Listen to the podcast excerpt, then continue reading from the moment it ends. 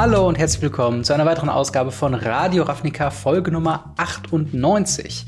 Und das mache ich natürlich nicht alleine, sondern mit dem guten Marc. Hi, wie geht's dir?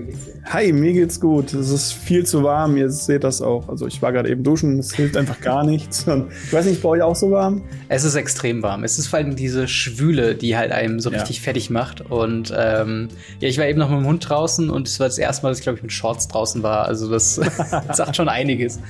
Ähm, aber wir haben auch fabelhafte Themen heute. Zum einen holen wir ein bisschen was nach im Sinne von ähm, ja, Band and Restricted Announcements vom 19.05. Es ist ein Weilchen her und ja, betrifft jetzt nicht die Hauptformate, aber trotzdem wollen wir kurz drauf eingehen. Dann haben wir auch schon Dungeons and Dragons Forgotten Realms Spoilers, beziehungsweise einen kleinen Teaser äh, bekommen. Drei Karten werden wir da besprechen und dann ich glaube, heute oder gestern war der letzte offizielle Tag von Modern Horizons 2 Previews und dementsprechend reden wir da über unsere Top 5 äh, Lieblingskarten, äh, also jeweils von uns 5, insgesamt dann 10. Ähm, und zu guter Letzt dann noch Ask Us Anything. Wir haben wieder ein paar Fragen von euch zu bekommen mhm. und äh, da möchten wir dann drauf eingehen. Passend dazu haben wir den Discord, den ich hier mal kurz bewerben möchte. Da könnt ihr mit uns in Kontakt treten. Da könnt ihr Leute zum Spielen finden. Da könnt ihr Commander-Runden antreiben oder auch äh, Webcam, weiß nicht, Pauper oder Modern oder Standard oder worauf immer ihr Bock habt. Kommt da gerne zu. Links findet ihr in der Beschreibung, genauso wie zu unserem Twitter, Instagram und auch Patreon. Denn wenn ihr uns finanziell unterstützen wollt, könnt ihr das auch dann gerne über Patreon äh, tun. Ähm, dann kriegt ihr den Podcast ein bisschen früher, in der Regel ein paar Stunden bis zu einem ganzen Tag vor allen anderen in voller Länge als Video. Und äh, an dieser Stelle auch schon mal vielen Dank an alle, die uns schon unterstützen. Aber mit dem Vorwort aus dem Weg fangen wir mal an mit der ersten äh, Thematik. Und zwar haben wir Bannings. Bannings in Historic. Äh, Thassa's Oracle wurde dort am 19.05. gebannt. Grund dafür war von den Mystical Archives Tainted Pact, äh, was dann eine Combo ermöglichte, wo man dann sein gesamtes Deck mit millen kann und dann eben mit dem Thassa's Oracle Enter the Battlefield Trigger eben äh, direkt ähm, ja, gewinnen konnte.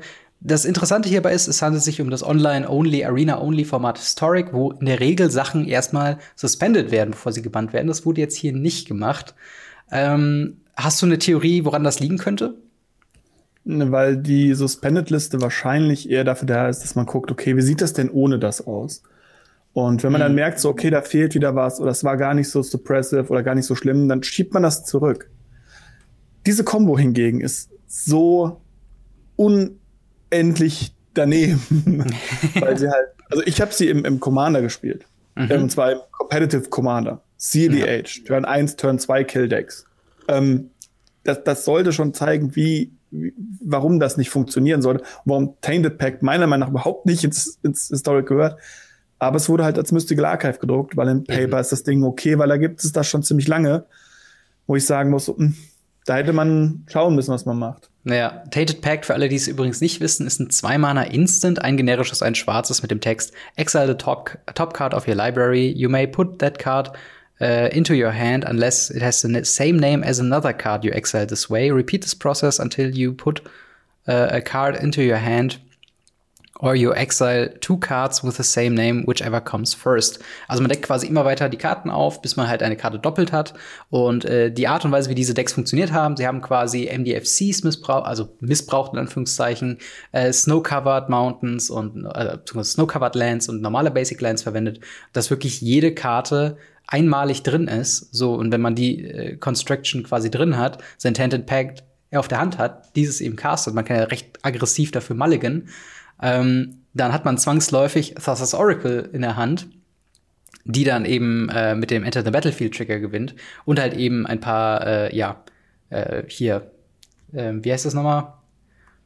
Ritualeffekte, die quasi dann Mana erzeugen und so dann eben äh, quasi on the spot gewonnen. So ein bisschen wie halt auch Thassa's Oracle die Oops All Spells Deck quasi in Pioneer und in anderen Formaten quasi bestärkt. Mhm. Ähm, wie findest du Thassa's Oracle? Du hast gesagt, du hast es selbst schon gespielt. Ähm, findest du jetzt, nachdem es eine Weile schon in Magic ist, bereichert es Magic oder ist es mehr so eine, so, so eine Falle, über die man früher oder später in jedem Format irgendwie stolpert? Ich denke, es äh, wird früher oder später in jedem Format Probleme damit geben. Du hast es gerade eben schon genannt, das Format, was das Orakel berühmt berüchtigt gemacht hat, Pioneer. Mhm. Also das ist halt abartig gewesen, dieser, dieser Combo-Sommer, den man da hatte. Das war ja unendlich schlimm und hat, glaube ich, ja. auch ganz, ganz viele Leute aus dem Format getrieben. Und äh, auch in anderen Formaten, also sei es jetzt Commander, sei es Legacy, wo es auch ein Doomsday gespielt wird, mhm. sei es in, äh, im Modern, wo es dieses Self-Milling-Deck gibt. Ähm, ich habe es schon gesehen im Dredge, wo man einfach mhm. sein Deck wegdredgt und dann sagt, hier, ich reanimiere die aus dem Friedhof und habe gewonnen, weil wofür soll ich noch irgendwas anderes machen? Tasses Orakel führt zu ganz vielen Problemen, meiner Meinung nach. Ähm, genauso ja. ist Tasses Orakel das Hauptproblem gewesen, für unseren Combo Frühling 2019 im Legacy. Hm, okay. Weil da war das da auch kam, sehr bekannt. Äh, da war das auch sehr dann äh, weit ja, vorne. genau. Genau. Also man hatte Tassis Orakel und man hatte Breach. Mhm. Also Underworld Breach, was halt sagt, man kann Karten aus dem Friedhof casten. Und ähm, dann hat man eben einen Storm-Zauber gespielt, der gesagt hat, mill drei Karten Storm und dann hat man den aus dem Friedhof immer wieder auf sich selber gecastet, mhm, dann das Orakel gelegt und gewonnen und hat damit um jede Art von Restriction, die der Gegner haben könnte, äh, herumgespielt. Noch nicht mal eine weiße Leyline oder irgendwas mhm. in diese Richtung funktioniert. Das war echt nicht schön. Und das ist, es gibt ja eine Menge Effekte wie Tasses Orakel. Ja. Es gibt ja den Laborator Maniac. Genau. Ähm, ich glaube, Jace ja Wielder of Mystery. Hast, Bitte? Hast du den nicht übergezogen im, äh, bei uns im, im Time Spiral? Das kann, das kann gut sein, dass er da mit dabei war. Der, ja, und es gibt diesen, diesen, diesen Jace. Jace Wielder of Mysteries, genau, der ja, vier genau. Mana dasselbe quasi als passive Ability macht. Also wenn man durch Mill sterben würde, gewinnt man stattdessen. Genau. Aber es ist halt beides, also das eine ist ein Planeswalker, der sehr schwierig aus dem Friedhof wiederzubekommen ist. Mhm. Das andere ist eine Kreatur, die noch was zusätzlich braucht, weil der Maniac muss entweder eine Runde liegen mhm. oder ähm, man braucht einen Zauber, der einen noch eine Karte ziehen lässt. Tasses Orakel kommt ins Spiel und man hat gewonnen. Ja, es ist halt wirklich, dass es auf diesem ETB-Effekt quasi liegt. Ähm, also, mhm. sobald es da ist, ist es dann auch äh, vorbei sozusagen. Ähm, also, äh, tatsächlich finde ich solche Selbstmüllstrategien als Konzept sehr interessant, weil sie halt in ganz anderer Art und Weise von Magic ja, the Gathering Spielen ermöglichen. Ähm, auch diese, diese Deck Restriction, man muss wirklich kreativ werden, bis man dann jede Deckliste irgendwie dann hat, dass man immer nur eine Karte quasi drin hat. Und Tainted Pact als Karte finde ich halt auch einfach ein einzigartiges Design, was mir halt mhm. eben, wenn man es halt ein bisschen später nur macht. Also es waren ja wirklich Decks, die haben halt Turn 4 konstant gewonnen, spätestens. Mhm. Ähm, und wenn man dann quasi irgendwas halt noch findet, eben wie so ein Jace Wield of Mystery, dass es mehr auf Turn 5, 6, 7 er ermöglicht, dass es halt wirklich ein legitimer Combo-Kill mit einem Setup dabei ist, dann hätte ich da auch eigentlich weniger Probleme mit. Aber äh, wie du schon sagst, also es hat Pioneer eine ganze Zeit lang gestört, neben noch anderen Combo-Decks. Dann halt äh, in Modern gibt's ja auch Upsal Spells, in Legacy gibt's Upsal Spells. Mhm. Äh, und immer ist das das Oracle im Mittelpunkt von diesen Decks. Ähm, und ja, also ich muss auch sagen. Es ist auch immer exakt das Orakel. Ja. Und ich glaube, das auch ein Problem, was das angeht, weil die anderen beiden Optionen, die du hast, sind um so vieles schlechter, hm, ja. dass es einfach keine Option ist, die zu spielen. Ja, das stimmt. Und ja, aber soweit würde ich sagen zu dem BNR-Announcement äh, von Historic. Äh, ich bin mal gespannt, wie viele Mystical Archives-Karten noch für Probleme sorgen werden im Format. Vermutlich ähm, noch ein paar. Schauen wir mal. Aber kommen wir jetzt erstmal zu Dungeons and Dragons, äh, Adventures of the Forgotten Realms. Äh, da hatten wir schon vor längerer Zeit, ich glaube vor zwei, drei Folgen oder so, haben wir äh, Forgotten Realms äh, Previews bekommen. Ähm, eine Handvoll als quasi Teaser vor Modern Horizons. Jetzt hatten wir während Modern Horizons noch mal einen Trailer bekommen äh, mit dem Namen, äh, also auf dem nicht auf dem Wizards of the Coast Channel, sondern also nicht auf dem Magic the Gathering Channel, sondern auf dem Dungeons and Dragons Channel mit dem Namen All Things Dritz.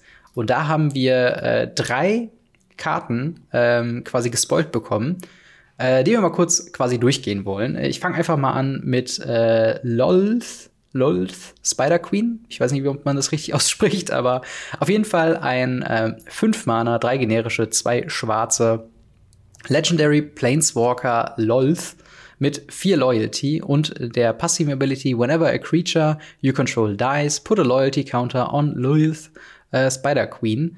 Äh, dann eine Nullfähigkeit, you draw a card and you lose one life, minus drei. Create two one one, äh, two one black spider creature tokens with menace and reach. Und dann minus acht, you get an emblem with whenever opponent is dealt damage, a combat damage by one or more creatures you control. If that player lost less than eight life, uh, they lose life equal to the difference. Ähm, also ein sehr eine andere Herangehensweise an äh, quasi Planeswalker-Design, oder? Mhm, auf jeden Fall. Also es ist was, was, was völlig, völlig anderes, was wir bisher noch so gar nicht hatten, tatsächlich. Mhm. Ähm, was ich ganz cool finde, ähm, ich finde es sehr krass, dass das, Entschuldigung, dass das Artwork durchgekommen ist von der äh, Extended Art.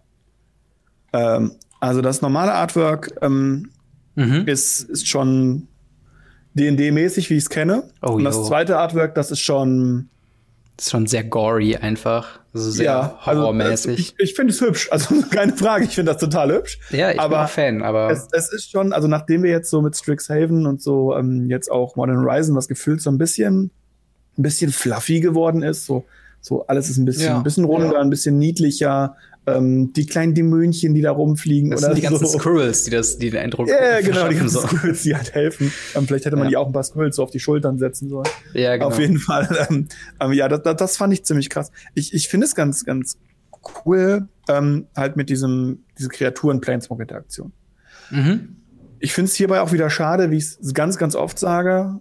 Warum kann da nicht drunter stehen, Discard can be your commander?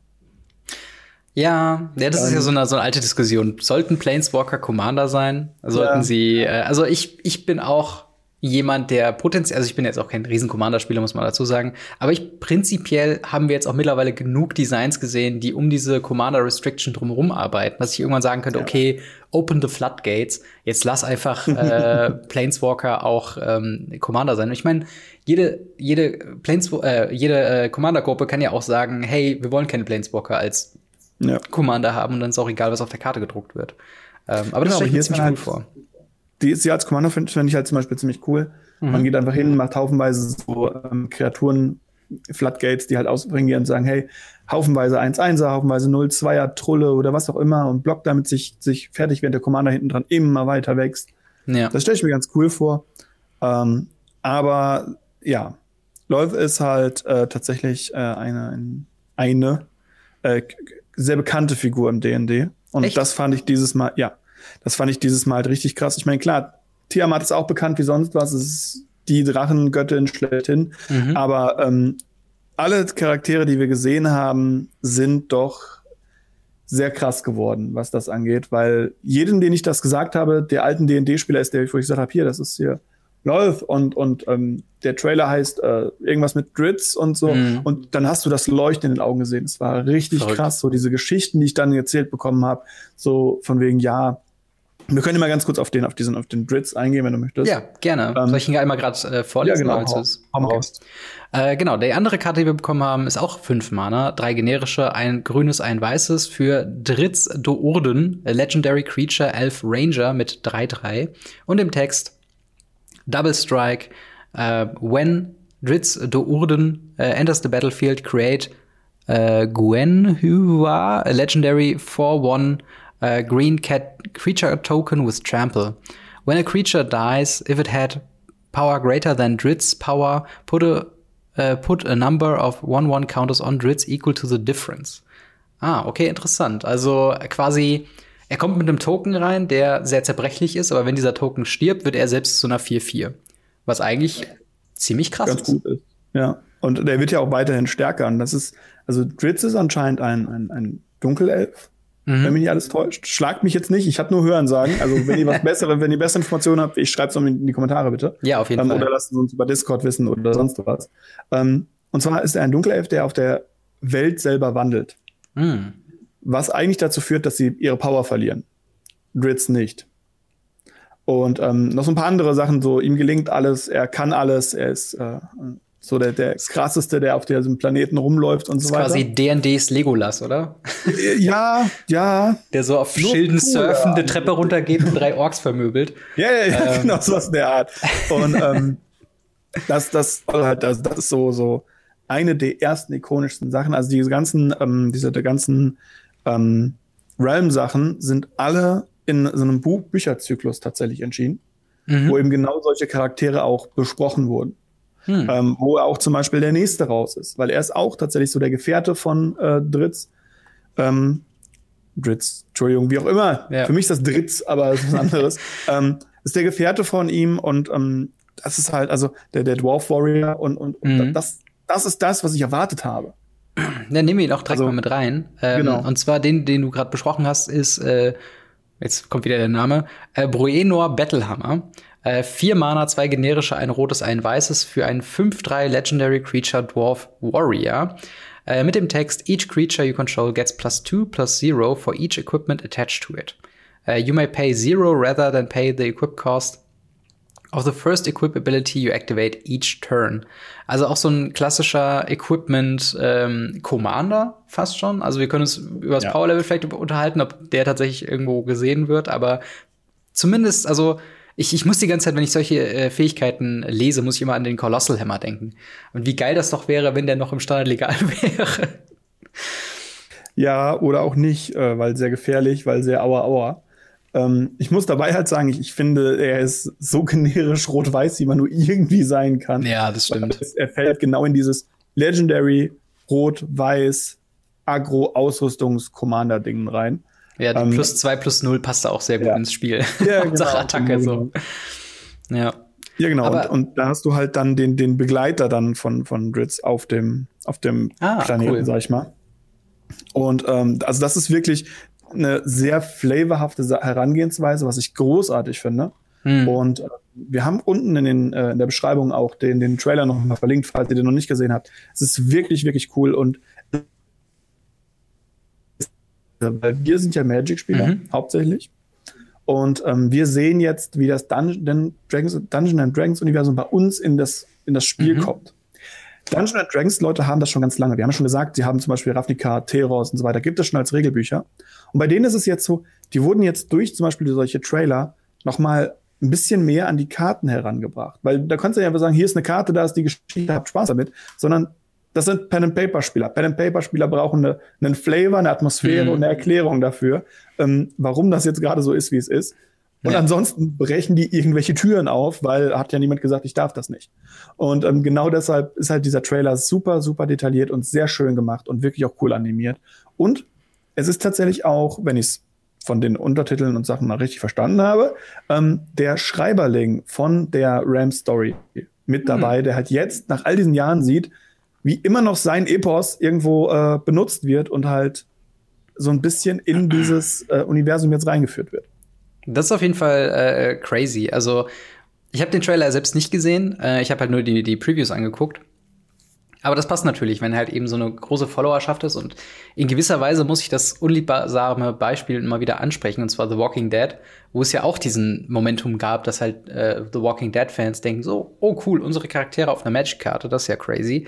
Ähm, wie findest du denn, also wenn man eine Sache The Walking Dead-Karten nicht vorwerfen kann, dann ist es, dass sie ähm, nicht passend zum Charakter designt worden sind. Also Negans Fähigkeit und äh, Ricks Fähigkeit und so weiter und so fort, die passen sehr gut zu den Figuren. Ähm, jetzt sag ich mal, also wir haben natürlich jetzt beide jetzt nicht so mega viel Erfahrung, aber würdest du sagen, dass sowohl die Fähigkeiten von Dritz als auch von äh, Bruenor so ein bisschen zum Charakter auch passen? Oder auch? Los, los? Ähm, also von dem, was ich mitbekommen habe, passt äh, Lois tatsächlich ganz gut. Mhm. Ähm, Dritz ist egal, was du draufschraubst, der muss nur gut sein. Und, ja, und ähm, so eine Finesse kannst du ja auch durch dieses Double Strike eigentlich ganz gut ähm, widerlegen. Genau. Ne?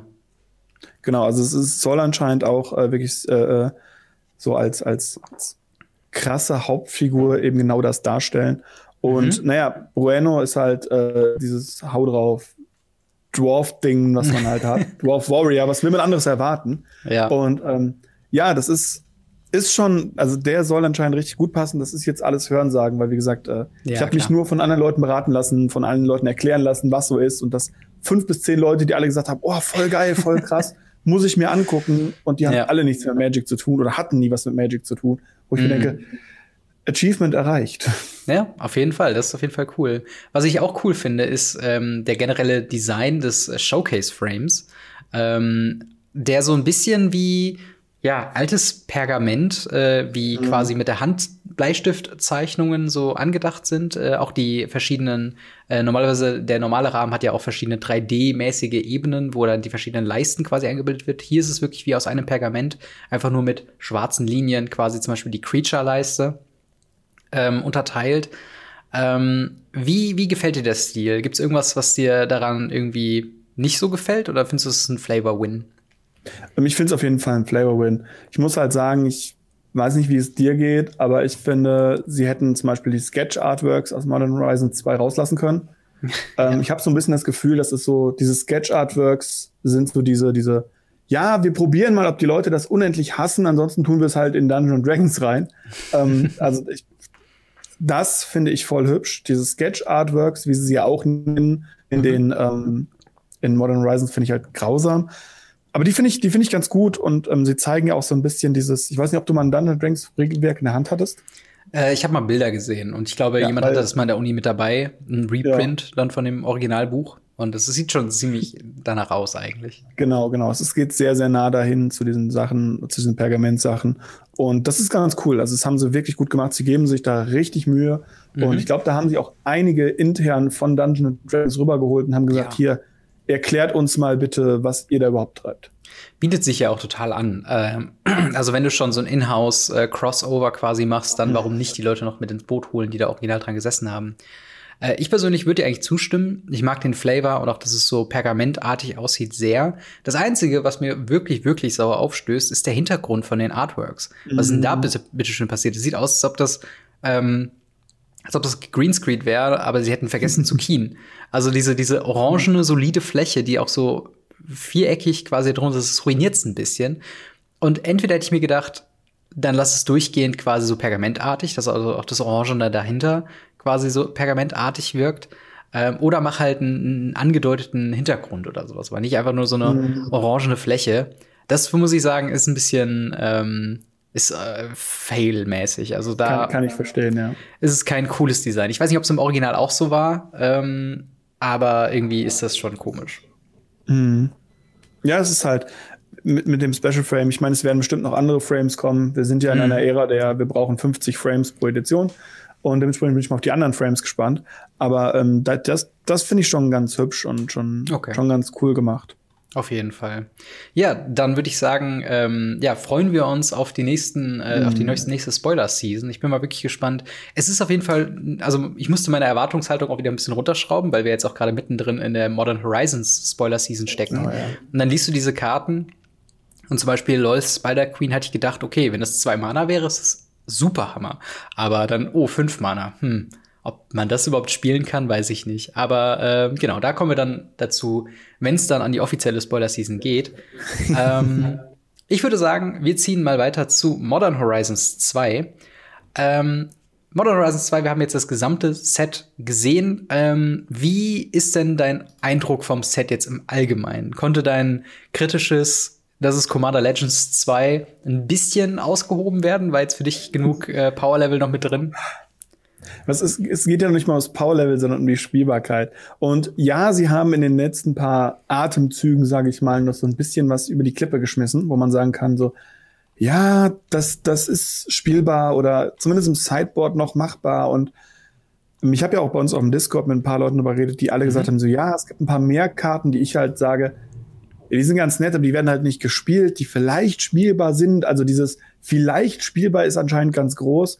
Mhm. Für mich ist und bleibt es Modern Horizons, äh, Commander Horizons 1, beziehungsweise halt Commander Legends 2. Mhm. Und da stimmen mir auch ziemlich, ziemlich viele Leute zu. Und ich weiß auch nicht, was da, ich weiß nicht, ob die auf dem Flur zusammengestoßen sind, die beiden Designer von den beiden Sets und dann versucht haben, diese Zettel auseinander zu, ich weiß es nicht. Aber ja. das ist, äh, Nichtsdestotrotz sind super coole Karten drin. Also ähm, ja. ich muss das nochmal revidieren. Es wurde mir oftmals so auch so ähm, gerade auf Instagram nahegetragen, so ja, findest du das Set dann doof oder was ist das? Wo ich sagen muss, nein, das Set ist nicht doof.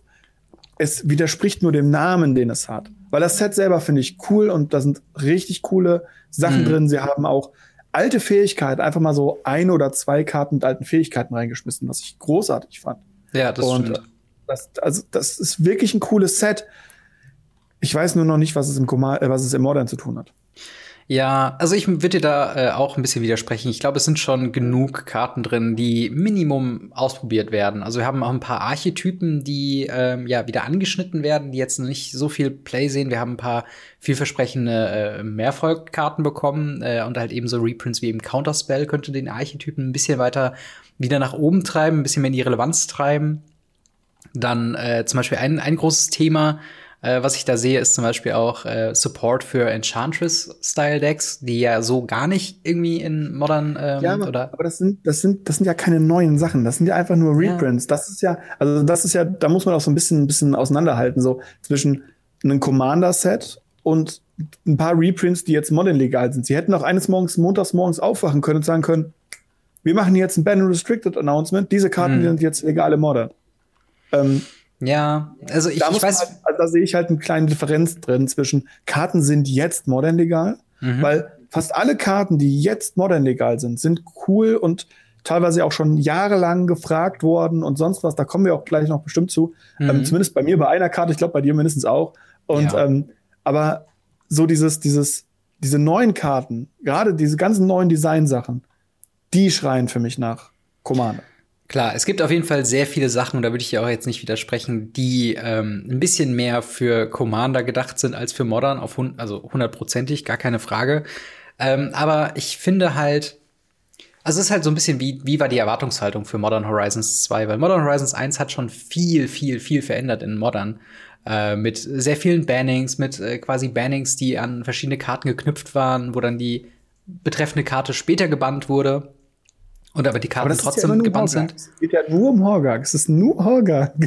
ja, aber Soul Herder. Soul Herder ist eine äh, starke Karte, die halt auch vieles verändert hat. keinen Bann mit sich gezogen. Genauso Ursa Nein, natürlich, nicht. Genauso klar. Force of Negations nicht. Und das Nein, sind alles Ursa, Sachen, da wurde doch was gebannt, oder? Nein. Von der Sopter Sword Combo, die wurde doch, die ist doch Sicher? Die ist noch immer noch vollkommen legitim spielbar. Okay. Spiele ich vielleicht auch äh, demnächst im Legacy. Aber ist im Modern auch vollkommen legitim. ähm, das war ein ganz anderes Ding, was vorher ja. schon gebannt wurde, dieses Combo-Deck. Ja. Ähm, also das, das war wirklich, es war nur Horgak. Alles andere mhm. hat zwar das Power-Level ganz hart an, angezogen, hat in ganz vielen Formaten Einfluss erhalten. Mhm. Aber problematisch haben die wenigsten Leute dann gesagt, natürlich haben die Anfang, Leute am Anfang gemeckert, so, hey, das Power-Level geht hoch. Mhm. Und mir, ich möchte doch, früher war alles besser, früher war alles besser. Ja. Aber ähm, die Leute freuen sich jetzt in Anführungsstrichen über die Force of Negation. Das ist ein, ein mhm. Staple geworden, das einfach im Modern gehört. Genauso eben Soulherder gehört einfach ins Format. Ursa gehört einfach ins Format. Selbst ja. Renan 6 gehört mittlerweile einfach zum Format dazu und ist nicht mehr als super broken anzusehen. Und das ist halt das, was ich meine, so ähm, zum einen soll das Power-Level von dem Set natürlich angehoben werden, im Sinne von, dass es halt einfach viele spielbare Karten gibt. Und ich finde, das haben sie erreicht. Ähm, aber gleichzeitig sollen sie natürlich jetzt nicht Modern komplett neu definieren, weil das ist ja einer der Appeals von Modern, dass du halt einfach dein Deck hast, dein Pet-Deck, und du kannst es mehr oder weniger erfolgreich äh, über die Jahre eigentlich behalten und weiterspielen. Ja. Und dementsprechend finde ich es eigentlich ganz gut, dass sie manche Designs extra auf Commander abgezielt haben, da weil sonst, wenn sie quasi abgezielt hätten auf Modern und da ein komplett neues Modern-Design wollten, ähm, dann wäre, glaube ich, der Aufschrei noch sehr viel höher gewesen. Wenn du auf einmal einen Einfluss hast, äh, wie Throne of Eldraine auf Standard, hat dann Modern Horizons 2 auf Modern. Weißt du, was ich meine? Und ja, dementsprechend finde ich Modern Horizon 1 genau der Punkt. Also es ist ja praktisch bei Modern Horizon 1 schon passiert. Und Modern Horizon 1 ist eines der erfolgreichsten Sets der letzten Jahre. Mhm. Wenn nicht das erfolgreichste. Und das hat ja dann einen Grund. Wenn alle es doof finden würden, mhm. dann würde es ja niemand kaufen, dann wäre es ja nicht erfolgreich gewesen. Die ja. Leute müssen es ja anscheinend gemocht haben. Und anders als jetzt zum Beispiel bei Commander, wo dann der Aufschrei kommt, oh mein Gott, wir machen jetzt einen Commander ohne die Secret Layer Sachen, mhm. ähm, ist kein modern Aufschrei gekommen, die gesagt haben, wir machen jetzt einen Modern vor Modern Horizon. Ja. Das, das, das gab es nicht. Ähm, dementsprechend, die Leute waren am Anfang ein bisschen so, mm, okay, neue Sachen, voll doof. Und dann hat sich's angepasst. Also, mm. wir wissen ja beide, Leute meckern gerne. Ja, natürlich, und Magic-Spieler. Ähm, wir auch, also, also ich zumindest auch. Immer wieder gerne. Ähm, aber diese, diese Anpassung, dieses, okay, das ist jetzt, gehört jetzt einfach dazu, das passiert mm. ganz mhm. schnell. Und das ist hierbei halt so, ich habe genug Crap-Karten im Modern, die im Modern nicht gespielt werden Mhm. Warum musste ich jetzt noch mehr dafür bekommen? Warum hätte man nicht einfach sagen können, wir machen ein kleines Set, 150 Karten, alle haben irgendwie in irgendwelchen Archetypen coole Sachen oder so Sachen, die, wo man neue Sachen austesten kann. Mhm. Hab Spaß damit. Ding, aber ich, warum muss ich einen 5-Mana, 5-5-Typen haben, der im Black Lotus oder im Brain Gazier spawnt, den ich nie im Modern sehen werde? Klar, natürlich. Also wie gesagt, diese offensichtlichen äh, Hints mhm. Richtung Commander sind auf jeden Fall da. Also Garth und mhm. auch Grist äh, hatten wir ja in der letzten Woche besprochen. Ja. Die sind auf jeden Fall Richtung Commander. Und genauso Kabal Koffers Reprint ist äh, sehr modern. Chatterfang ist sehr mod äh, Commander, sorry. Äh, also Kabal Koffers und Chatterfang sind halt beide sehr, sehr eindeutig äh, Commander. Mhm. Ähm, aber ich, wie gesagt, ich würde halt sagen, ich finde es gar nicht so schlecht, vor allen Dingen, weil ich finde, die Designs der Karten, egal jetzt mal in welchem Format sie dann am Ende des Spiels sehen werden, sind alle so dermaßen kreativ. Ich, also das, das ist halt stimmt, eine Sache. Also das, äh, als, als wir unsere Top 5 Listen, zu denen wir jetzt auch gleich mal kommen, ähm, vorbereitet haben, waren so viele Karten dabei, dass ich locker noch eine weitere Top 5 machen könnte. Ähm, nur mit Kartendesigns, die mir unfassbar gut gefallen. Und mhm. ähm, allein deswegen, also ich muss sagen, Modern Horizons 2 ist vielleicht ein bisschen sogar äh, auf meiner Top-Liste der besten Sets, die ich mittlerweile mitbekommen habe. Äh, wenn ich mal ganz ehrlich bin, was so die Kreativität und was so diese ja. neuen Ansätze von Karten angeht und halt eben auch Reprints, also zum einen Fetchländer natürlich und so weiter und so fort. Also da ist schon viel, viel in dem Set, ähm, ja. was ich, wo ich mir wünschen würde, dass es mehr in diese Richtung gehen würde, designmäßig. Genau. Aber das ist es ja. Das Set selber finde ich großartig. Ich liebe ja. das Set. Ich, ich, finde nur den Namen doof. Hm. es, ist, es ist bei mir nur Klar. der Name, alles andere finde ich doof. Das kann Und ich uns jetzt irgendwie noch weiter Willst du anfangen mit der Top 5 Liste? Genau, ähm, ich kann direkt mal anfangen mit äh, einem, einer neuen Karte, die eben besagtes ähm, Archetyp von, ähm, von einem äh, Enchantress-Deck quasi befeuert. Und zwar Azithis Harvest Hand. Eine 2 Mana, ein grünes, ein weißes, äh, 1-2 Legendary Enchantment Creature Nymph. Mit dem Text Whenever you cast an uh, enchantment spell, you gain one life and you draw a card. Und das ist eine sehr, sehr starke Karte, äh, wenn man sich nämlich anguckt, dass eben besagte äh, ja, Enchantress-Style-Decks zum Beispiel halt eben abgeleitet von Enchantress Presence, was auch ein Reprint bekommt, auch in Modern legal jetzt ist, für drei Mana ein Enchantment, was einfach sagt, uh, whenever you cast an Enchantment uh, spell, you draw a card. Und wir haben natürlich Boggles äh, und Core Spirit Dancer, äh, die quasi so interagieren, aber es fehlt noch ein bisschen, sag ich mal, so dieses äh, midrangige Enchantment-Deck. Und gerade Sithis ist sehr ähm, competitive quasi gekostet, was halt die Mana-Kosten angeht. Also sie kommt früh runter, sie kann direkt quasi Karten ziehen ähm, und sie ist halt einfach ein sehr starker Enabler. Ähm, und dementsprechend das quasi in Kombination mit sehr starken auch anderen ähm, Enchantments, die ich jetzt mal reindroppe. Zum Beispiel Sterling's Grove für zwei Mana ein Enchantment, was einfach sagt, other enchantments you control have Shroud. Äh, und du kannst halt äh, sie für ein Mana sacrificen und deine, äh, dein Deck nach einem Enchantment durchsuchen und sie in die, äh, auf die auf dein Deck legen. Da sehe ich aber schon viele Karten, wo ich denke, ach ja, so Enchantment-mäßige Decks, so Midrangy, da hätte ich schon Bock drauf, oder? Wie siehst du das? Das wird kein Midrange-Deck. Ähm, ich kann dir sagen, über, über 80 Prozent davon sind Reprints aus dem Legacy. Mhm. Und wenn du ähm, dann siehst, dass eben die Bubble, Solomon Confinement, ähm, äh, Solitution Confinement müsste es sein, mhm. ähm, auch jetzt modern legal ist. Das ist eine Karte, die sagt, man kriegt keinen Schaden mehr. Mhm. Und ich glaube, man kann nicht mehr das Ziel werden, aber da bin ich mir gerade nicht ganz sicher. Auf jeden Fall kriegt man keinen Schaden mehr. Mhm. Und ähm, immer wenn man eine Karte, also in Draw Step eine Karte ziehen würde, wird halt das komplette Draw Step geskippt. Also das komplette Draw Step ist nicht da. Mhm. Man muss aber zu Beginn der Versorgungsphase eine Handkarte abwerfen. Mhm. Ja. Und dadurch kann man aber hingehen, kann sagen, okay, ich habe Enchantress Presence, ähm, Diagote Enchantress gibt es ja im Modern jetzt nicht. Dafür gibt es jetzt eben halt dieses Sith, diese neue. Mhm. Ähm, aber es sind halt alles so Sachen, wo man dann sagt, okay, ich spiele einfach ein Enchantment, ziehe drei Karten, habe dann genug Karten, um vielleicht ein Enchantment zu haben. Mhm. Und dann wieder zwei Karten, die ich abwerfen kann für das Solid Confinement. Mhm. Ähm, und kann dann eben sagen, hey, ich mache das jetzt so lange, bis ich entweder genug Karten habe oder genug Mana habe, um zum Beispiel eine Emrakul hart zu casten und mhm. dann einfach zuzuhauen, weil der Gegner kann nicht angreifen, der Gegner kann nicht wirklich Schaden machen. Also mhm. auch Burn Decks gar kein Problem. Mhm. Und das ist ein Full Control Deck. Wenn man das dann noch sein, hingeht ja. und spielt eben dann Stirrings, die sagt, äh, man kann andere Karten nicht als Target davon wählen. Mhm. Wenn man davon zwei liegen hat, kann man keine mehr targeten. Wenn man nur eine liegen hat, kann man zumindest das Stirring targeten. Mhm. Aber Abrupt Decay ist nun mal ein Ding. Assassin's Trophy ist ein Ding. Und Klar. wenn du halt die Stirrings da liegen hast, dann kannst du diese Bubble halt auch nicht zerstören. Ja. Und das ist so stark und mit anderen Sachen, die halt dann auch sagen und so Kleinigkeiten, wenn es auch nur ein Ghostly Prison ist oder so, was man halt schon vorher mal droppen kann, um den Gegner ein bisschen zu nerven. Mhm. Das ist ein pures grün-weißes Control-Deck, ähm, wo ich jetzt schon sehe, dass so ein paar Karten wie diese ein grünes Mana, ich verzauber ein Land, das Land mhm. macht mehr Mana. Ja. Das, das, das sind die absoluten Sachen in diesem Ding, weil die zieht dann auf einmal zwei, drei Karten, macht ja. mehr Mana und dann gehst du weiter durch dein Deck. Super stark und ich habe ein bisschen Angst davor, jetzt im Modern, ehrlich gesagt. Weil ähm, ich, ich weiß, dass es im Legacy schon sehr stark ist, das Deck. Ja, ich muss sagen, ich habe halt einfach eigentlich ein bisschen Bock drauf, weil halt eben Enchantments äh, immer so ein Ding sind, was mich halt irgendwie äh, interessiert haben. Und äh, es gab schon irgendwie auch so, äh, sag ich mal, Budget-Versionen von einem Enchantment Midrange-Deck, aber gerade wenn so ein, so ein Lock-Piece, wie halt eben Solarity äh, Confinement mit drin ist. Mhm. Und es gibt ja auch noch die ein bisschen cuter, aber glaube ich nicht für Modern so geeignete Kombination aus äh, Nine Lives und ähm, wie heißt das, Solity oder so? Wo du quasi. Solemnity, äh, genau. Solemnity. Solemnity kannst du halt easy, easy ohne Probleme in diesem Deck spielen. Ja, genau. Und auch diese, diese Combo ist nicht zu cute für dieses Deck, weil du dann einfach darauf wartest, dass du dann irgendwann diese Combo zusammen hast und dann lässt du einfach die Bubble gehen. Weil die ja. Bubble, kann, Bubble kannst du einfach gehen lassen, indem du einfach keine Karte abwirfst und ja. hast einen anderen Lock. Also, das ist, das Deck wird stark und ich freue mich auch drauf weil ich spiele kein Modern, aber ich freue mich drauf, zuzugucken, wie andere Leute daran verzweifeln werden, weil ich ja. weiß, wie sehr ich im Legacy dran verzweifle.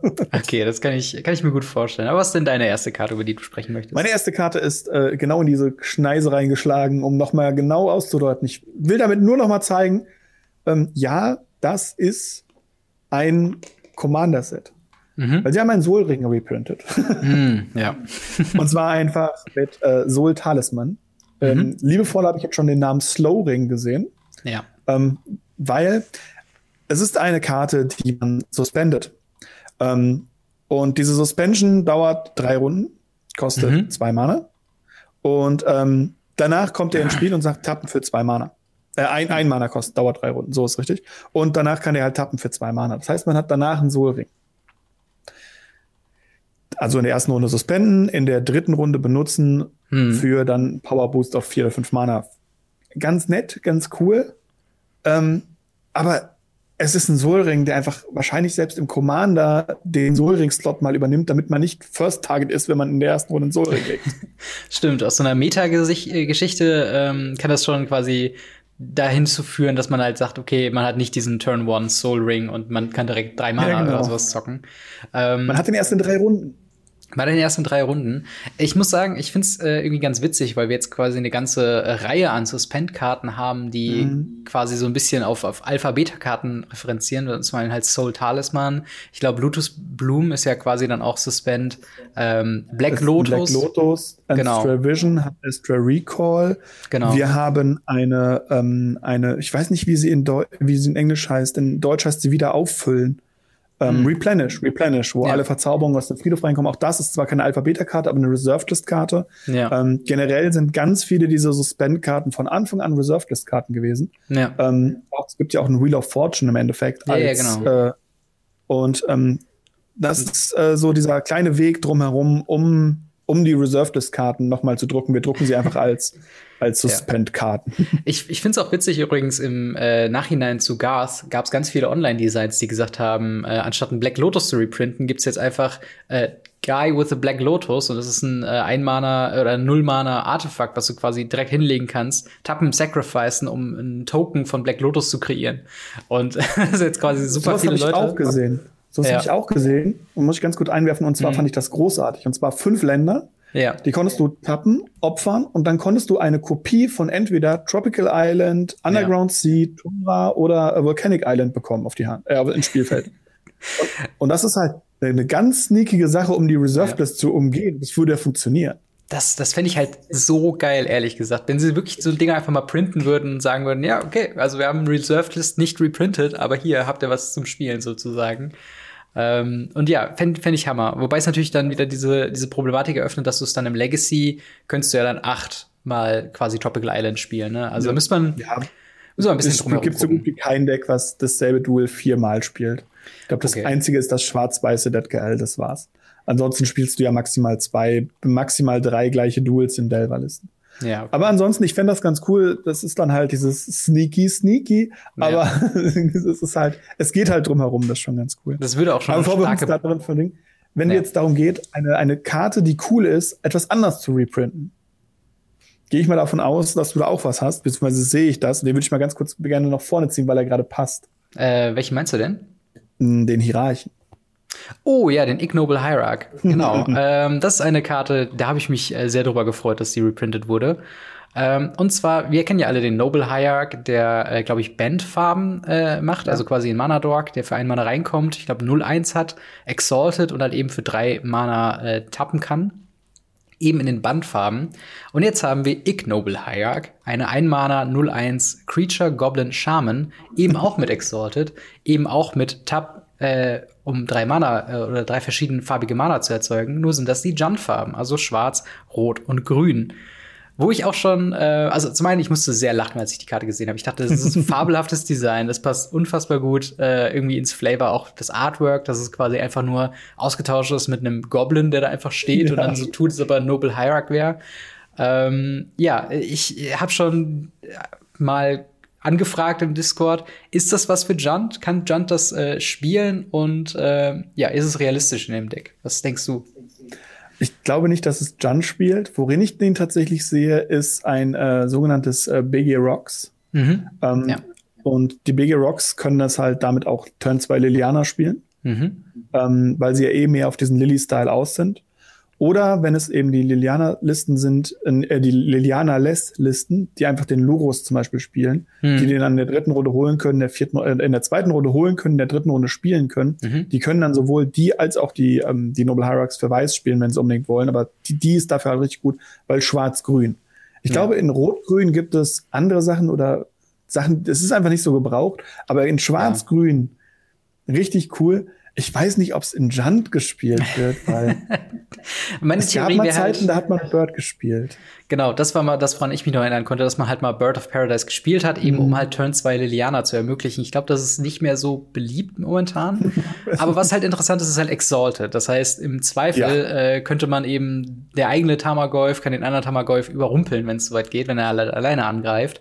Und das stelle ich mir halt schon ziemlich stark vor, weil eben das ist auch eine, eine quasi versteckte Tag von Noble Hierarch für Leute, die sie jetzt noch nicht selbst gespielt haben. Ist halt eben dieser äh, plus eins plus eins Buff, wenn man halt eben alleine angreift, mit einer, also wenn eine Kreatur alleine angreift, ist eben schon sehr nennenswert. Gerade in so einem Format, wo sehr viele 1-1 äh, oder 2-1, also recht, recht kleine Kreaturen sind und dann halt seiner Kreatur auch zum Beispiel Ignoble Hayak alleine, wenn man nichts anderes zu tun hat, greift man eben mit dem an, ist aber noch eine 1-2 ja. und kann äh, die meisten Kreaturen von Burn oder sowas überrumpeln, was sowas angeht. Mhm. Also, ja. ja. Aber würdest oder du jetzt halt, oder halt Bloodbred Elf. Das ist die, der Punkt, oh, der mir direkt in den Kopf gekommen ist. Du spielst Bloodbred Elf und greifst statt mit einem 3-2er mit einem 4-3er an.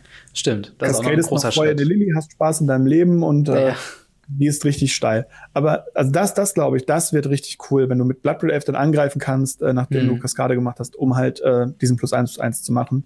Dann ja. ansonsten sehe ich den eher noch weniger.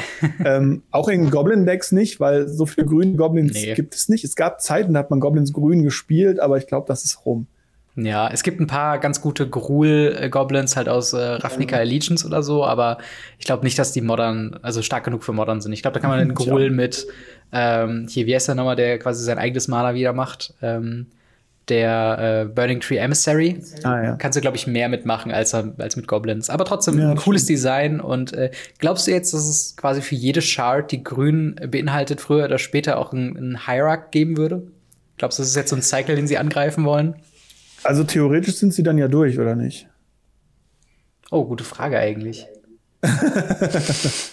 Jetzt ich habe gerade ein eigenes, eigenes Grab Weil ansonsten hast du, du hast Grixis, du hast Esper, du hast Jan, du hast Band und jetzt die große Frage. Äh, ich bin, was die Charts angeht, nicht so bewandert, ehrlich gesagt. Ja, ich, ich bin auch gerade, ich bin auch gerade am, am, am Haken. Aber es muss doch noch mehr Kombinationen geben mit Grün, außer äh, Grün ja, ja, und Schwarz sind, und Grün-Weiß. Die sind auch, aber, wenn, wenn ich mich alles täuscht, alle in, in Ding gewesen, in äh, Tag hier. Ah, okay, verstehe. Aber ich meine, und, ähm, so kombinationsmäßig, glaubst du, dass da halt so, einfach. Das, ähm, ich fände cool, wenn sie halt zum Beispiel den Grün-Schwarz-Weißen machen würden. Mhm. Ähm, den den fände ich zum Beispiel persönlich ganz nett Ja. ähm, Grün, Rot, Blau habe ich das Gefühl, wenn ich so drüber rede, gibt es irgendwas in dieser Richtung. Ähm, ich kann aber sein, dass ich mich da gerade vertue oder es ein Zwei-Manner-Dude ist. Ähm, ja, das kann aber, sein. Äh, cool finde ich es schon, mhm. muss ich einfach ehrlich sagen.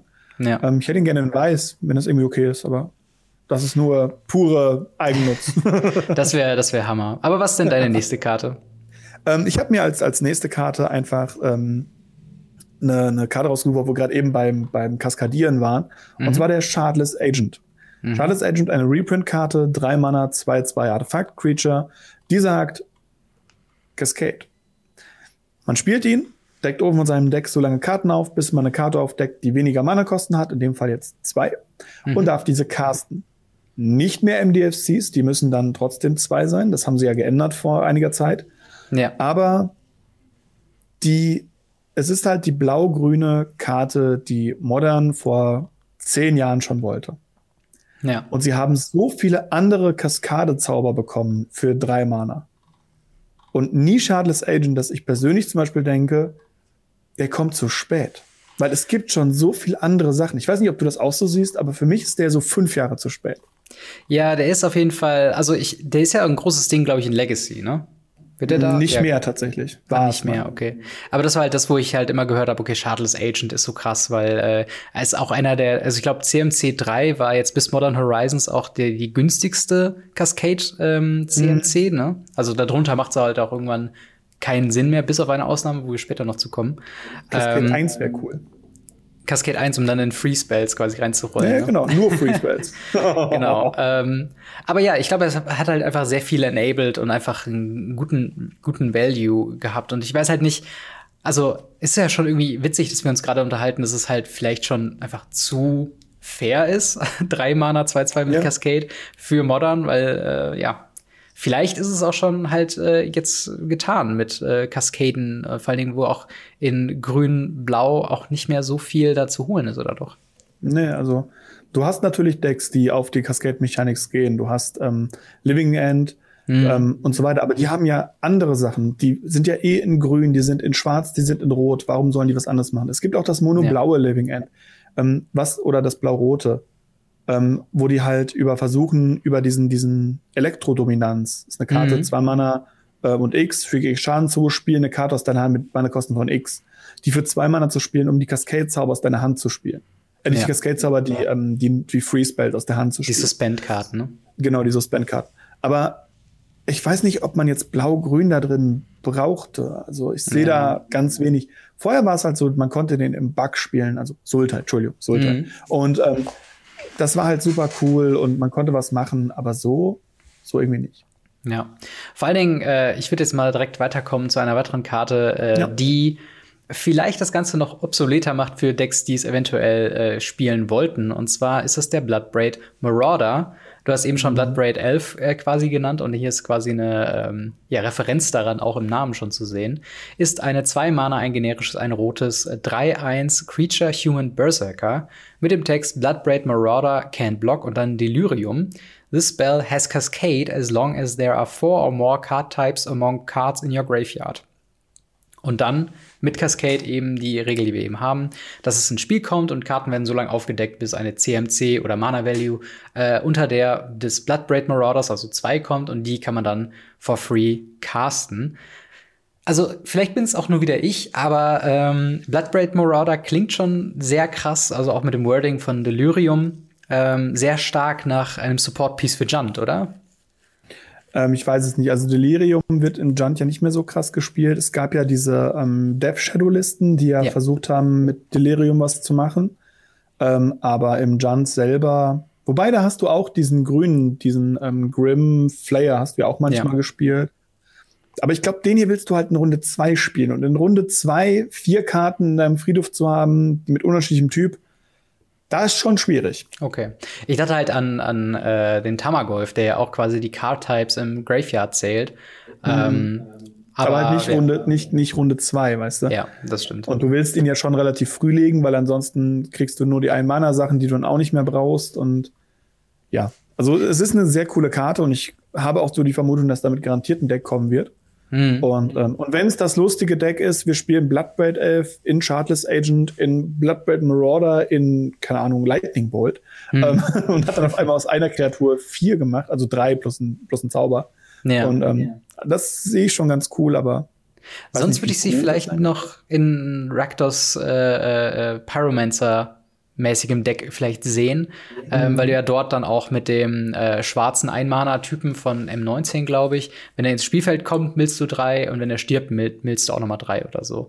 Wenn der quasi ja. schnell gesacrificed werden kann, vielleicht noch mit dem Village Rights oder so, oder er wird irgendwie äh, sonst wo gestorben, kann der ja schon relativ mhm. früh quasi Cascade bekommen und weil diese dann vielleicht sogar optimalerweise äh, Lurus spielen, kannst du dann auch dementsprechend ähm, viele Einmaner-Kreaturen dann auch, äh, oder nicht nur Kreaturen, sondern auch Karten im Allgemeinen, äh, eben vielleicht auch sogar einfach nur ein Lightning Bolt oder sowas, mhm. äh, von der äh, dazu holen und dann. Also ich finde die Karte auch echt, also fast schon ja. zu vielversprechend, dass sie nirgendwo Play sieht, oder? Ja, also wir werden es sehen. Aktuell habe ich noch so das Problem, dass ich äh, nur nach aktuellen Decks suche ja. ähm, und halt nicht hingehe und sage, daraus entstehen neue Decks. Ich sehe aktuell noch keine neuen Decks. Und mhm. ich glaube, in bestehenden Decks hat er aktuell noch keinen Platz. Ja. Ob man daraus dann wirklich dieses so ein Raktos, Sacrifice, Cascade, Luros Gedöns bauen kann, wahrscheinlich. Also ja. ich weiß es nicht, aber wir werden es sehen. Also er strotzt halt so vor Value mit einer mit einer ja. äh, Delirium-Kost, sage ich jetzt mal, die relativ gering ist und die man, glaube ich, in Modern auch, wenn man sie unbedingt will, auch, glaube ich, hinkriegen könnte. Ich bin auf jeden Fall mal ja. gespannt, was da kommt. Was hast du denn für eine nächste Karte? Also ich würde jetzt hingehen, weil ich gerade auch davon geredet habe, dass ich ja aktuelle Decks nur aktuell ein bisschen ja. im, im, Blick habe.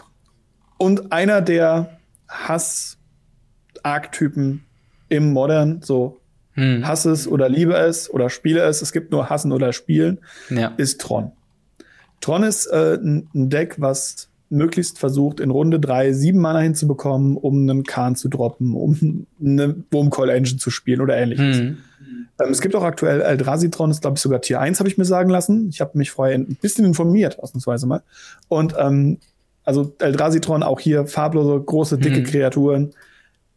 Und da gibt es jetzt dann eben zwei Karten. Ich habe ein bisschen gecheatet. Ich habe zwei Karten in dem Moment genommen. Alles gut. Ähm, weil das eine ist Break the Ice. Mhm. Break the Ice, eine zwei schwarze Mana-Karte, die sagt, ähm, man kann entweder eine Karte, ein Land zerstören, welches verschneit ist.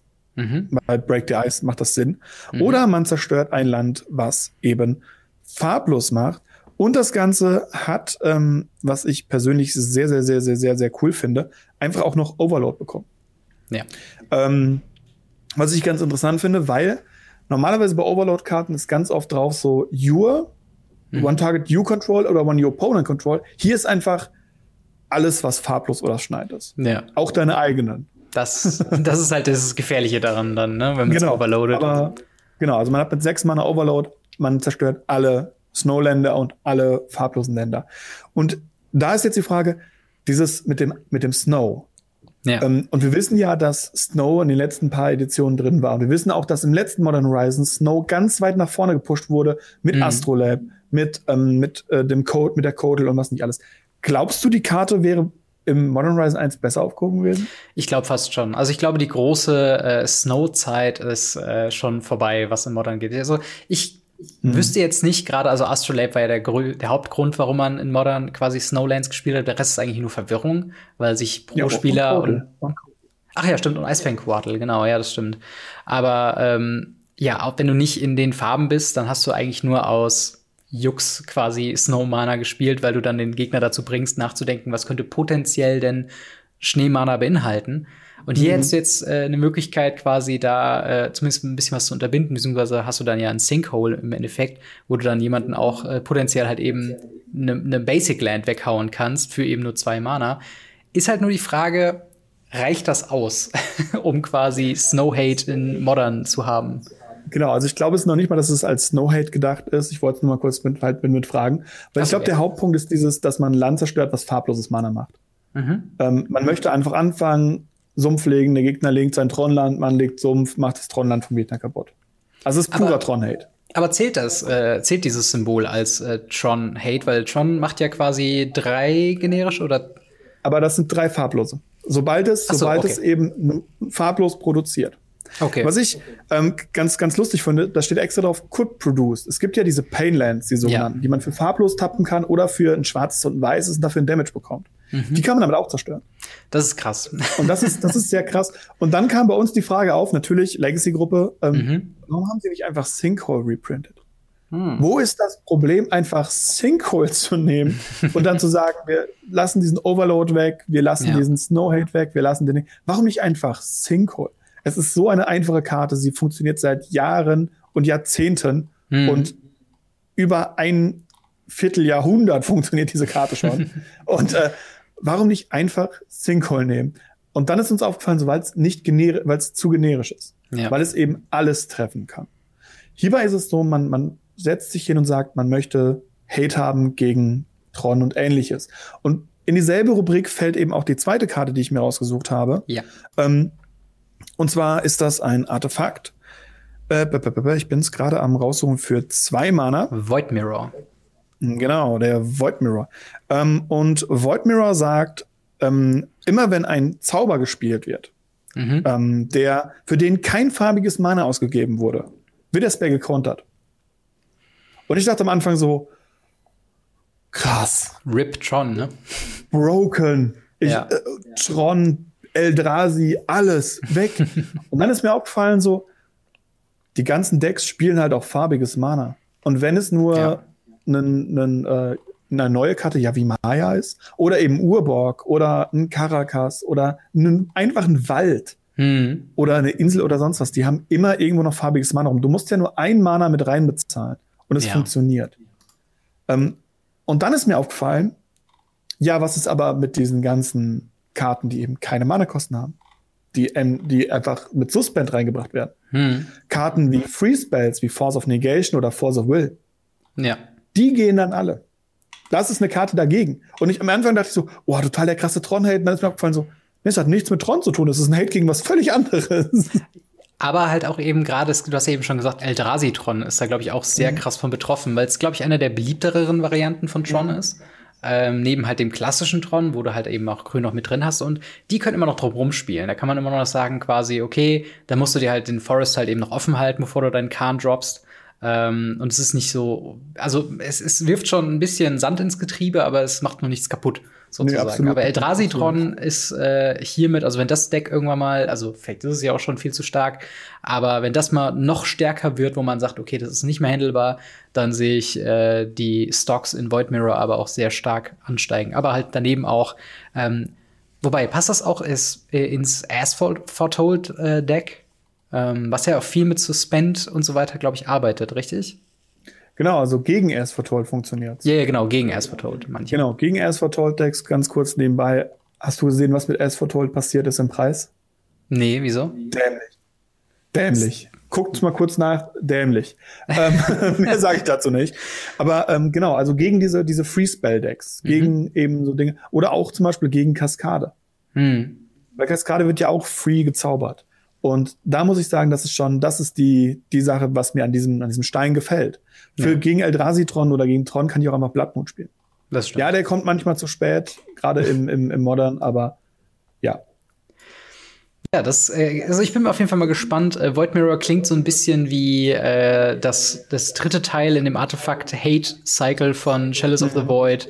Ähm, ja. Eben dann Void Mirror und Trinisphäre. Ähm, bin ich Wobei mal gespannt.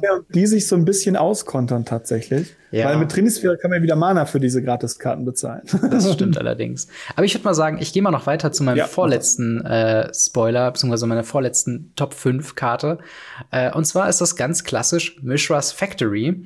Ein äh, farbloses Land, äh, was eben auch von äh, hier Break the Ice getroffen werden könnte tappt für ein farbloses. Für einen Mana kann man es aktivieren äh, und es bekommt eine 2-2 Assembly Worker Artifact Creature until end of turn. It's still a land und man kann sie quasi nur noch tappen, um Assembly Worker äh, Kreaturen plus 1 plus 1 bis zum Ende des Zuges zu geben. Warum finde ich die Karte gut? Also es ist ja zum einen ein Reprint, glaube ich, auch aus Legacy. Und äh, für mich ist es ganz einfach. Es ist eine günstigere Variante von ähm, der Mana Vault, wo die sehr, sehr teuer geworden ist, im Sinne von, dass man einfach ein Land. Bitte? Muttervoid, nicht Manavoid. Oh, Muttervoid, sorry. Ja, ja, genau, Muttervoid. Ähm, weil man sie eben günstig aktivieren kann. Sie ist eine 2-2-Kreatur. Sie hat nicht diesen Bonus von, dass sie jeden Kreaturentypen hat, ähm, aber dennoch ist es halt eben eine Möglichkeit, äh, weil sie auch in Uncommon geprintet wird, eben äh, für einfarbige Decks oder sowas, die halt einfach ganz gerne eine Muttervolt spielen wollen würden, aber die mit ihren 15 bis 20 Euro mittlerweile äh, ein bisschen teuer geworden ist, eben diesen Slot auszufüllen und sie kann eben noch steigen. Wenn man quasi am Ende des Zuges noch Mana offen hat, kann man eben dieses Mana tappen, eine Mistress Factory zu einer Kreatur machen, sie tappen, um sie eine 1-1-Marke draufzulegen. Ist keine Marke. Scheiße. Dann funktioniert das nicht. Das funktioniert nicht. Was du aber machen kannst, und da möchte ich ganz kurz einhaken, du mhm. kannst mit ihr aktivieren, mit ihr blocken und nachdem du den Block deklärt ja. hast, tappen. Das und damit ist diese Karte im Block ein 3-3er, was 80 bis 90 Prozent aller Karten in, äh, an Kreaturen frisst. Ja. Und das, das stimmt, also das äh, kommt noch dazu. Also ich finde das eine sehr starke Karte. Lustigerweise habe ich erst äh, gedacht, das wäre Mishras äh, Workshop, was glaube ich äh, große Wellen in Legacy getragen. Und ich dachte erst so, was krass, das printen die einfach Vintage so in Uncommon. Vintage war und Legacy Vintage. ist mittlerweile, also ist die schon lange gebannt. Genau. Vintage. Aber der Punkt ist, also ich kann dir sagen, diese Karte ist besser als Mutterwort. Ja. Und zwar in jedem nicht-Tribal Lord Deck. Weil, also Mehrfolg zum Beispiel ausgenommen. Mhm. Ansonsten ist diese Karte immer besser, weil sie halt immer einen 3-3 im Block ist und eine zweite Muttervolt das zu einem 4-4 machen kann im Block. Ja. Du trotzdem mit 2-2 angreifst und du eben nicht dieses, okay, das hat halt alle Kreaturentypen, das ist für 90 Prozent der Decks total uninteressant. Ja. Und dieses Land wird so viel machen in Modern. Und das ist auch so günstig, weil es wurde auch so oft gereprintet. Ja. Es sei denn, ihr möchtet die Snow-Version aus Legends. Mir ist bewusst, die geht 80 Euro plus. Aber darum geht's nicht. Ähm, ja. Sondern es geht darum, dass ihr die eben auch aus, ich glaube, M25 für in voll für 20 Cent oder so haben könnt. Ja. Und ähm, die, die ist richtig gut. Die ist richtig gut, die Karte. Und es ist halt einfach eine schöne Karte. Jetzt haben wir sehr viel über neue Deckarchetypen gesprochen, über bestehende Archetypen, die damit aufgewertet werden. Das ist halt einfach so ein nettes reingeschmissenes Ding, einfach als Budgetspieler halt auch eben so eine Karte eben im Playset aufzunehmen. Man muss halt eben nicht einen Kredit aufnehmen oder so oder irgendwie die halbe Sammlung verkaufen. Äh, und da finde ich einfach, finde ich einfach eine schöne Sache, dass die so äh, eben reingeslidet wurde mit dabei. Ähm, und ich bin mal gespannt. Theoretisch haben wir jetzt auch ein ganz gutes Package mit quasi äh, eben Mutterworld, Mishra's Factory, aber auch Faceless Haven, was in, ähm, ja, wo man quasi monofarbene Decks mit bis zu zwölf äh, quasi Creature Lands versehen kann, die alle mhm. recht früh kommen. Also Faceless Haven, wenn man Snowmana verwendet, halt Turn 4 frühestens. Ähm, aber da hat man eigentlich eine ganz gute Varianz drin. Ich bin mal gespannt, ob das wirklich ja, realistisch ja. ist, aber wahrscheinlich nicht. Aber trotzdem hat man da ein bisschen Auswahl. Was ist mhm. denn deine vorletzte Karte? Meine vorletzte Karte ist auch ein Reprint. Mhm. Wir haben eine Menge Reprints in dieser Liste drin, habe ich das Gefühl. ähm, und zwar Vindicate. Ja. Vindicate, ein farbloses, ein schwarzes, ein weißes, Sorcery, Destroy, Target, Permanent. Egal ob Land, egal ob mhm. Planeswalker, egal ob Kreatur, egal ob Artefakt, Verzaubern, total egal. Destroy, Target, Permanent. Eine richtig coole Karte. Ich habe mich mega gefreut, dass ich den Reprint gesehen habe, auch weil ich noch welche brauche. ähm, aber es ist, es ist wirklich eine, eine wunderschöne Karte. Es ist ein ja. Allzweck-Removal. Und auch wenn Schwarz-Weiß nicht die meistgespielte Farbkombination ist, ähm, mhm. Es gibt nun mal rot-schwarz-weiße Decks. Es gibt schwarz-weiß-grüne Decks und so weiter und so fort. Und die können diese Karte schön in Sideboard spielen und ein Allzweck-Removal im Sideboard haben. Ja. Also so sehe ich das zumindest. Ich weiß nicht, ob du die irgendwo im Mainboard siehst, also ich, gefühlt nicht, aber im Sideboard ja. so als Allzweck-Removal finde ich die halt großartig. Es gibt halt so, ein, so eine leichte Entwicklung, beziehungsweise die gibt's halt auch schon länger in, sag ich mal, Lower-Tier-Decks, dass du halt diese schwarz-weißen äh, Disruption-Decks quasi hast, die auch diesen, wer ist der, Third Hollow Skull oder sowas? Ähm, Titan Hollow Scholar genau, Scholar äh, quasi äh, dann spielt, der eine Karte nochmal wegnimmt. Und da könnte ich den schon sehen, dass er so zweimal im Main-Deck ist und dann vielleicht halt den Rest im Sideboard. Man muss sagen, als Antwort in Modern, jetzt gerade für Kreaturen oder sowas oder auch für Planeswalker, ist es fast schon ein bisschen sehr teuer. Also wir haben ja mittlerweile mit ähm, einem ganz guten Packaging aus ja, Lightning Bolt, Path to Exile, äh, Fatal Push, aber auch eben sowas wie ähm, hier dieser, dieser äh, Blood wie heißt der? Ein Mana äh, Blood Clans Thirst oder sowas. Ähm, der quasi äh, für vier Mana dann auch noch Planeswalker äh, in jeder Rarität wegnimmt. Ist halt dann die Frage, ob es halt, ob es halt überhaupt so viel Play sehen wird, aber es ist auf jeden Fall eine sehr, sehr solide Antwort auf hm. buchstäblich alles, was es gibt. und allein das reicht halt schon aus, dass es halt eben auch Spiel sehen wird. Finde ich. Denke auch. Ja, dann kommen wir mal äh, zu meinem äh, Grande Finale. Eine Karte, die sehr viel macht, über die man sehr viel diskutieren kann, was sie dann macht und ob sie vielleicht, äh, ja, vielleicht der Hogak von diesem Set werden könnte, wer weiß. Äh, und zwar ist es Dorothy Voidwalker. Eine äh, 2 Mana, 2 schwarze, 3-2 Creature Dorothy Rogue mit Shadow, was besagt, this creature can block or be blocked only by creatures with Shadow. Um, und if a card would be put into a opponent's graveyard from anywhere, instead exile it with a void counter on it. Und dann kannst du es tappen und sacrificen. Choose an exile card an opponent owns with a void counter on it. You might uh, you may play it uh, this turn without paying its mana cost. Diese Void Counter Geschichte. Ähm, hast du da schon Insider Knowledge, wie das genau funktioniert? Wie meinst du das? Im Sinne von, also es ist ja, es ist ja quasi einfach ähm, Graveyard Hate erstmal, ne? Also Sachen landen genau. nicht mehr im Graveyard, genau. sie werden instant geexiled. Ähm, genau. Also allein das ist ja schon mal ziemlich stark, wenn man auch noch darüber sagt, ja. dass man es eine quasi unblockbare 3-2 für 2 Mana hat. Also wie, wie siehst du die Karte? Ist das problematisch? Könnte das äh, ein Game Changer in Modern werden? Also ich, ich, ich finde die Karte großartig. Das ist halt schon nichts Gutes. ja. ähm, auf jeden Fall ist es so, diese Karte mit, ist halt doppelt schwarz. Ist ein bisschen schwieriger zu bekommen. Mhm. Aber ein 3-2 unblockbare Kreatur, die Graveshot Hate mit drin hat, auf mhm. die man mit Stoneforge Mystic einen Sword drauflegen kann, zum Beispiel das Fire and Ice, oder ganz cool das Schwarz-Grüne, wo man die Hand vom Gegner sieht, eine Karte discarden darf, die dann natürlich nicht im Friedhof landet, sondern mhm. mit dem Void Counter ins Exile geht. Das ist Hammer. Und also das alleine ist schon ziemlich gut. Diesen ganzen Pasus mit, man kann casten, was der Gegner hat, mal komplett draußen vorgenommen, ist das alleine schon mhm. super stark. Und dieses mit dem Casten, es gibt ganz viel dämlichen Kram im Modern. Mhm. Und ähm, den selber auch mal zu spielen, so ein Nif Mizzet oder so, klingt ganz cool oder so ein Kahn, wenn man ja. einfach den spielt Thoughtseize spielt, vom Gegner eine Handkarte wegnimmt, den tappt, opfert, die Karte selber spielt, gib ihm Turn 3. Ja. Es klingt cool, es, es, klingt sehr, sehr stark und ähm, auch sehr gefährlich. Aber in Doppelschwarz ist die Frage, wie viele Decks das aktuell aktiv supporten. Wie gesagt, ich behalte halt die aktuellen Decks hm. eher im Blick. Und da gibt es eher weniger. Es gibt so schwarz-weiße Ausrüstungsdecks, die mit Bob und Stoneforge arbeiten. Hm.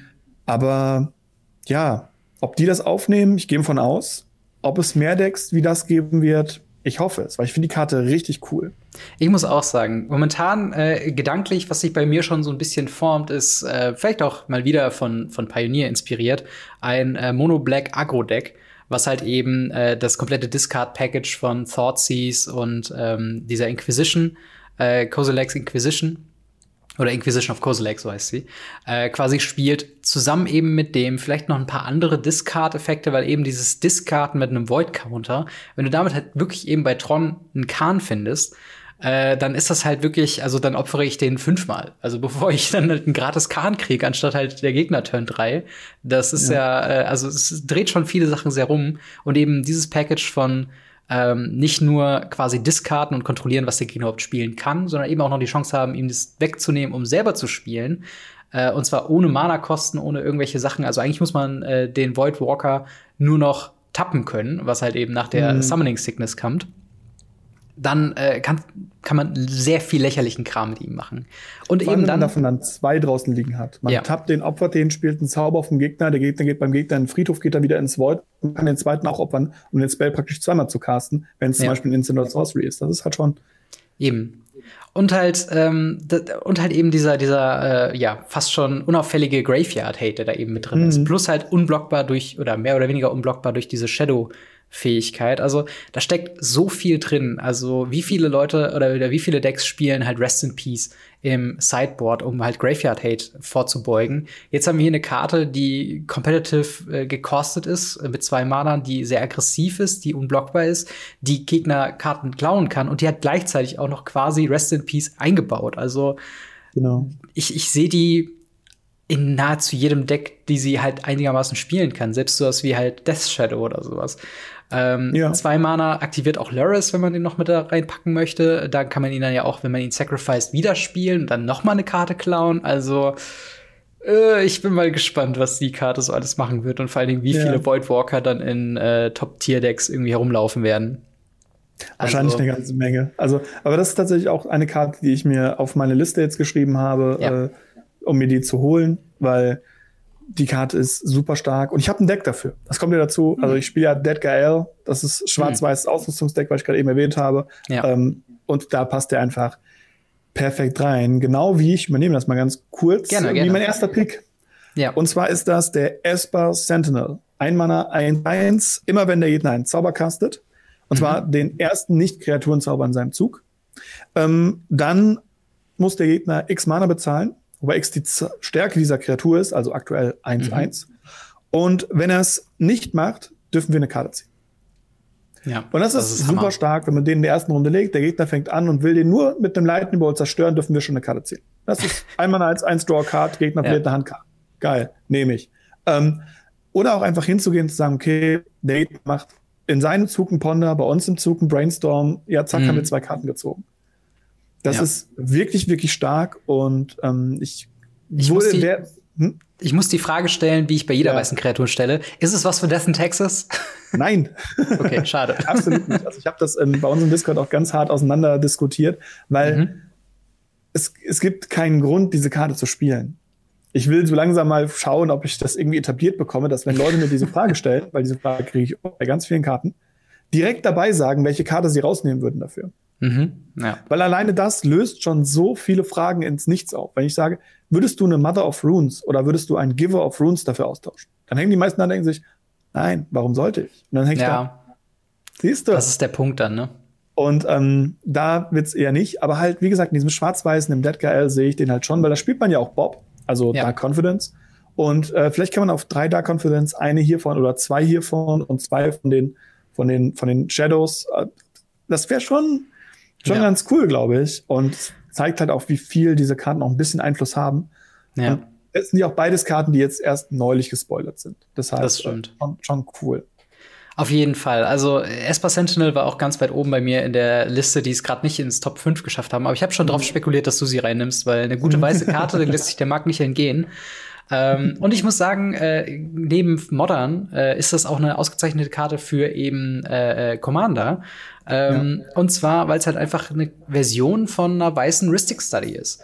Äh, Ristic genau. Study, drei Mana Enchantment, die quasi jedes Mal, wenn der Gegner einen Spell castet, äh, oder ich glaube Non-Creature Spell auch, äh, darf man eine Karte ziehen. Und hier natürlich ein bisschen mit diesem, ähm, hier kann jemand theoretisch dann ein Mana extra zahlen, wenn du die dann noch größer machst, weil du ein Artefakt-Equipment-Deck äh, äh spielst, äh, muss es halt die Kosten immer weiter höher werden. Du hast also diese Taxing-Ability irgendwie mit drauf, wenn die Leute dich daran hindern wollen, ähm, quasi äh, Karten zu ziehen. Aber es ist halt ja. weißer Card Draw, was, was sich sehr viele Leute immer gewünscht haben. Und es ist halt ja. eben nahezu eine Ristic Study. Wie du sagst, im schlimmsten ja, Fall ziehst du dir eine Karte, wenn es removed wird, ähm, wenn es halt sehr früh weg ist. Das erste, es ist nicht Kreaturenzauber, also es ist schon, es ist schon weiß. Also das klar. kann man ja sagen. Es ist Ristic Study ein bisschen schlechter, aber dafür auch nur für einen Mana. Ja, ja, korrekt. Aber ja, genau, das äh, wäre es äh, soweit von unserer Top äh, 10 bzw. Top 5 jeweils von uns gewesen. Mhm. Und nur einfach, damit ich kurz erwähnen kann, was ich meine mit großartigen Kartendesigns, Karten, die wir jetzt noch nicht drauf eingegangen sind, die ich furchtbar gut finde, ist zum Beispiel Damn, mhm. quasi zwei Mana Removal Sorcery Speed. Das wo dann schlechthin. Wo dann halt auch noch ein Wrath of God drin ist, wo mir der, wo mir der Flavor gefällt, das ist halt von Damnation, quasi in der schwarzen Wrath, äh, quasi dann noch ein Wrath of God mit drin hat, Suspend. Finde ich eine sehr witzige Art und Weise, quasi Path to Exile in Blau zu haben, mhm. äh, ohne dass es zu krass ist. Dann äh, Santifissa äh, weg, en weg, wie auch immer das ausgesprochen wird, äh, quasi die ultimative weiße Hate-Karte gegen Junt. Äh, und dann auch zum Beispiel Caldra Complete, äh, einfach auch noch eine Referenz an die Caldra Equipments, wo alle Leute so ein bisschen Exodia-mäßig wollen, dass das irgendwie zusammenpasst, aber meistens klappt es dann nicht. Und jetzt hast du quasi eine mhm. Karte, die sehr stark ist und ähm, aber auch eben in solchen Sachen wie Stoneforge Mystic Decks gespielt werden könnte, weil sie tatsächlich extrem stark ist, gerade wenn man sie mhm. äh, dann von der mit dem Effekt von der Stoneforge Mystic auch aufs Feld kriegt. Wie ist denn dein Endeindruck, abschließender Eindruck von Modern Horizons 2? Kannst du es äh, kaum erwarten oder ist das, oh Gott, was haben sie da getan? Ich will drei, vier Karten haben, den Rest können die Commander-Spieler haben. ich weiche von diesem Statement nicht ab. Für mich ist das ein Commander-Set. Ja. Und ähm, es, ist, es ist schön, dass wir es haben. Ich hätte es vermisst, wenn wir es nicht haben, mhm. auch wenn ich es nicht gewusst hätte, dass ich es vermissen würde. Ja. Aber ähm, es sind ein paar doch coole Karten bei. Ich habe jetzt drei, vier Karten, die ich haben möchte, was schon relativ viel ist. Ähm, und darauf freue ich mich. Und ich bin mal gespannt, wie es dann auch die Meta ein bisschen rumsetzt. Ich weiß mhm. nicht, bei dir, du bist ja, Modern Pioneer sind ja eher so, so bei dir so ein bisschen höher angesiedelt. Ja.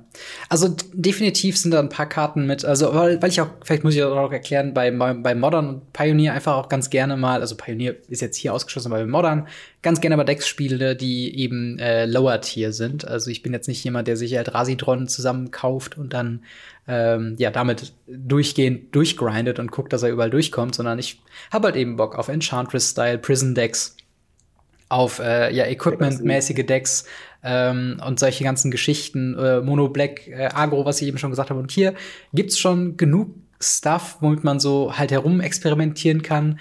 Äh, lustigerweise gibt's auch sehr viel äh, Support für zum Beispiel Mill, was ich weiß, dass sehr viele Spieler sehr gerne Mill spielen. Mhm. Ähm, also jetzt mal unabhängig davon, ob das Power-Level-mäßig irgendwo tatsächlich spielbar ist. Ähm, darüber hinaus gibt's halt wirklich die Reprints von den äh, Fetchlands, die halt so unfassbar wichtig sind fürs Format. Das haben wir ähm, hier aus den Top 5 rausgenommen, weil wir uns gedacht haben, genau. das ist too obvious. Ja, und außerdem, das haben wir schon ganz am Anfang, als wir über Modern Horizons gesprochen haben, schon direkt gesagt. Also, äh, und halt auch eben so ganz kreative Designs, wie eben Ursa's Saga, das Enchantment Land, was da äh, mit reinkommt.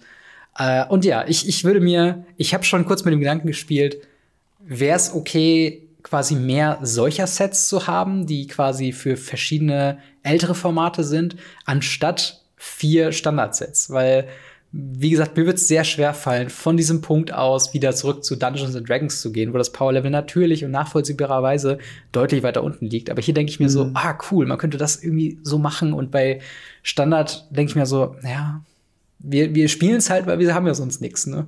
Ja. Ähm, ich, ja, also ich bin mal gespannt, wie es da weitergeht. Äh, hast du denn Bock, es zu draften, beim Pre-Release teilzunehmen? Oder äh, ja, hast du da Bock drauf? Ähm, Theoretisch ja, praktisch gesehen ist mir das zu teuer. Ähm, hm, ja. Aber was ich machen werde, und ähm, das ist nochmal Hashtag Werbung einblenden, ähm, wir machen äh, von ein paar Content Creatern, ähm, paar Kollegen von uns, immer mal wieder solche Pre-Release-Aktionen, mhm. wo wir hingehen und sagen, hey, jeder von uns nimmt Pre-Release-Kit, Blackie wird letzter und dann wird geschaut, wer den meisten Value hat. Also so läuft das jetzt die letzten fünf oder sechs Male, glaube ich, ab. Mhm. Und ich wurde immer letzter. Aber ähm, ich, ich gebe nicht auf. ich werde mir auch so ein Pre-List dieses Mal wiederholen und mit so ein paar Jungs, Namen, die ihr hier auf dem Channel wahrscheinlich schon 10.000 Mal gehört habt, äh, Leute, die wir auch immer wieder sehen und irgendwo auf dem Channel rumgeistern sehen werdet, ähm, wird es ein Pre-Release-Battle geben.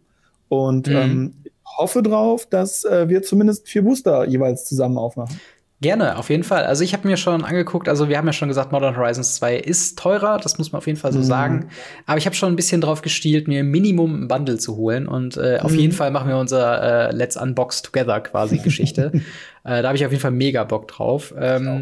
Es wird auch ziemlich interessant werden, weil wir jetzt zum ersten Mal so ein quasi Premium-Produkt haben, was halt jetzt dieses volle Treatment mit Set-Boostern, mhm. mit Draft-Boostern, mit Collectors-Boostern bekommt, wie sich da die Preise entwickeln werden. Also ja, ich bin auf mehrere Arten wirklich gespannt, was dieses Set bringen wird für Magic the Gathering. Ähm, warten wir mal ab, äh, ja, was da so kommt. Ähm, ich würde eine Frage tatsächlich vom Ask Us Anything jetzt gerade eben noch ja. mit reinbringen. Einfach nur, äh, damit mir nicht vorgeworfen werden kann, dass wir kein Ask Us Anything machen. Und die Frage ist tatsächlich, äh, glaube ich, ganz cool, wenn du die auch die siehst, die ich auch sehe. Ähm, also ich würde jetzt die von der Metzler nehmen. Genau das. Okay. Genau, und zwar der Metzler hat geschrieben, äh, Gude, ihr beide, äh, was wäre auf Anhieb äh, die drei teuersten Karten aus eurer Sammlung, die euch einfallen? Äh, auf was freut ihr euch nach der Pandemie am meisten? Ein gemütlicher Draft mit Freunden in voller Runde, ein FNM, ein LGS oder ein großes Event-Turnier? Und glaubt ihr, dass, die, äh, dass der große Bedarf an FNMs und Events gedeckt werden kann? Oder wird ein Großteil der SpielerInnen weiterhin daheim spielen müssen? Hast du da schon direkt, also wir haben quasi teuerste Karte und worauf freuen wir uns äh, nach der Pandemie am meisten? Äh, teuerste Karte, äh, ich cheate mal, äh, Duels. ja, ähm, Legacy halt. Ne? City of Traitors. äh, wahrscheinlich Lions Eye Diamond oder Sliver mhm. Queen. Äh, also Legacy, Legacy, Legacy, alles Reserved List. ja, ja, das kann ich, kann ich nachvollziehen. Aber bei mir müsste es, ich weiß es gar nicht. Ich glaube, ich, ich habe leider äh, auch die Sammlung, die ich jetzt momentan habe, gar nicht mehr so. Mhm. Ich habe die nicht so regelmäßig im Augen, weil man halt momentan keine Decks baut. Du hast ein paar Fetchländer auf jeden Fall.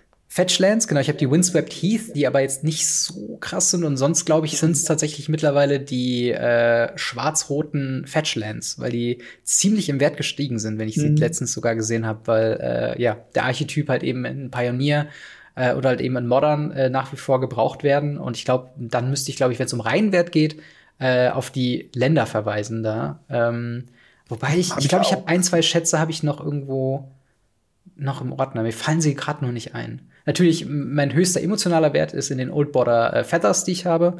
Ähm, von denen werde ich niemals abrücken, aber äh, ja. Finde ich gut. Und dann äh, nach der Pandemie, worauf freust du dich am aller, allermeisten? Alles. Alles. Alles.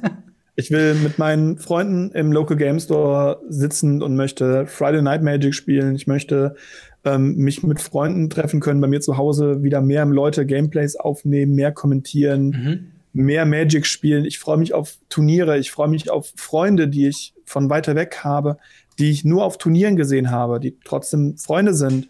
Ähm, ja. die, die, Aktionen auf Turnieren, die, die Events, die größeren Events. Nicht unbedingt so Card Market Series, Grand Prix oder so, das, ist, das sind so mhm. Spezialevents, aber so diese mittelgroßen Turnieren wie wie, wie, wo du ja auch schon mal mit warst und so weiter. So, mhm. das, darauf freue ich mich, da habe ich Bock drauf.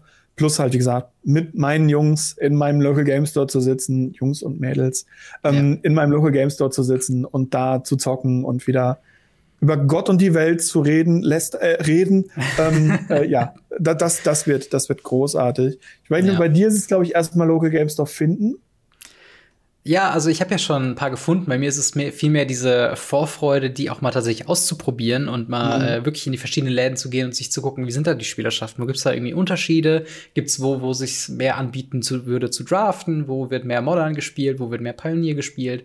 Und das Frustrierende bei mir ist halt, dass ich halt schon in dieser Anfangszeit, so gerade Anfang Oktober, ging es ja einigermaßen noch mit den Zahlen, da war es noch möglich, das zu machen. Und da habe ich so langsam angefangen, Kontakte zu knüpfen und ein bisschen regelmäßig zu spielen und dann sofort Riegel vorgeschoben und jetzt auch schon fast wieder sechs Monate äh, oder noch länger eigentlich. Ähm, ist das halt jetzt schon, wo man denkt, so, ja, so langsam, langsam darfst du halt wirklich wieder losgehen. Aber du hast vollkommen recht. Äh, allein auch dieses äh, Treffen mit, mit Leuten. Also wir haben ja auch über die, ähm, also keine Ahnung, zum Beispiel Geist, der ja noch vor zwei Folgen bei uns war, der wohnt ja zum Beispiel auch in Berlin und wir sind die ganze Zeit schon am Reden. Lass doch mal treffen, lass doch mal irgendwas machen.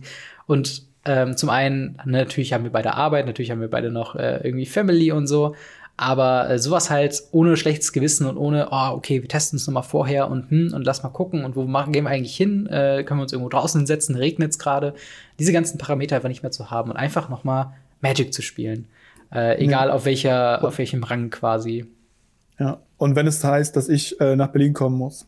ja, ja, genau, genau, das auf jeden Fall. Dann machen das wir da ein großes, Glaubst du? Glaubst du, ich meine, bei euch ist es ja ein bisschen anders. Glaubst du, bei euch wird genug Platz sein, um noch den letzten Teil der Frage so, mitzunehmen ja. für Local Game, äh, für FMs und so weiter? Weil ihr habt ja eine ah. Menge Local Game Stores mhm. und ich weiß zumindest von zwei, dreien, die relativ Fläche haben. Es gibt ja auch zwei, drei kleinere. Ja. Ähm, glaubst du, am Anfang wird es so sein, dass viel mehr Leute noch weggeschickt werden oder, oder zu wenig Plätze haben? Mm, also, soweit ich weiß, äh, bei den Local Game Stores, wo ich gespielt habe, die machen tatsächlich vorher schon eine Anmeldungsliste. Das heißt, die wissen schon vorher quasi, okay, wir haben unsere sechs bis zehn Leute, die auf jeden Fall kommen.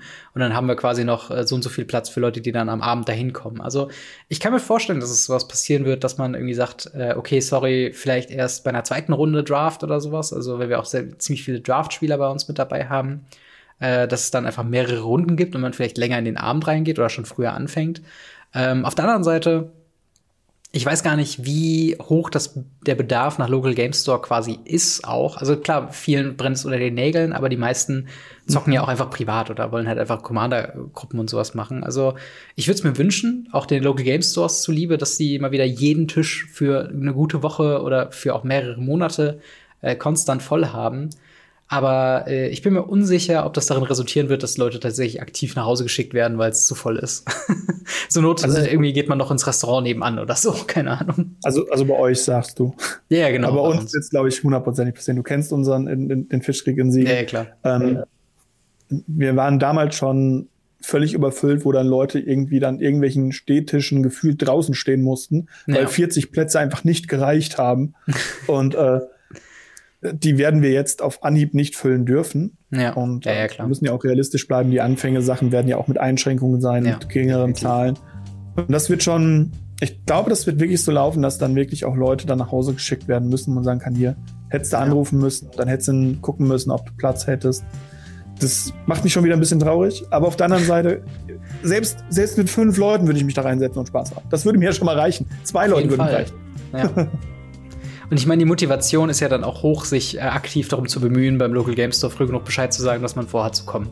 Äh, das ja, ist ja auch nochmal so eine Sache. Also, ähm, ja, aber vielen Dank für die Frage auf jeden Fall. Und ja. vielen Dank euch fürs Zuhören. Wir sind mal wieder ein bisschen länger geworden, aber das ist ja auch vollkommen nachvollziehbar bei den ganzen fabelhaften Themen, die wir heute haben.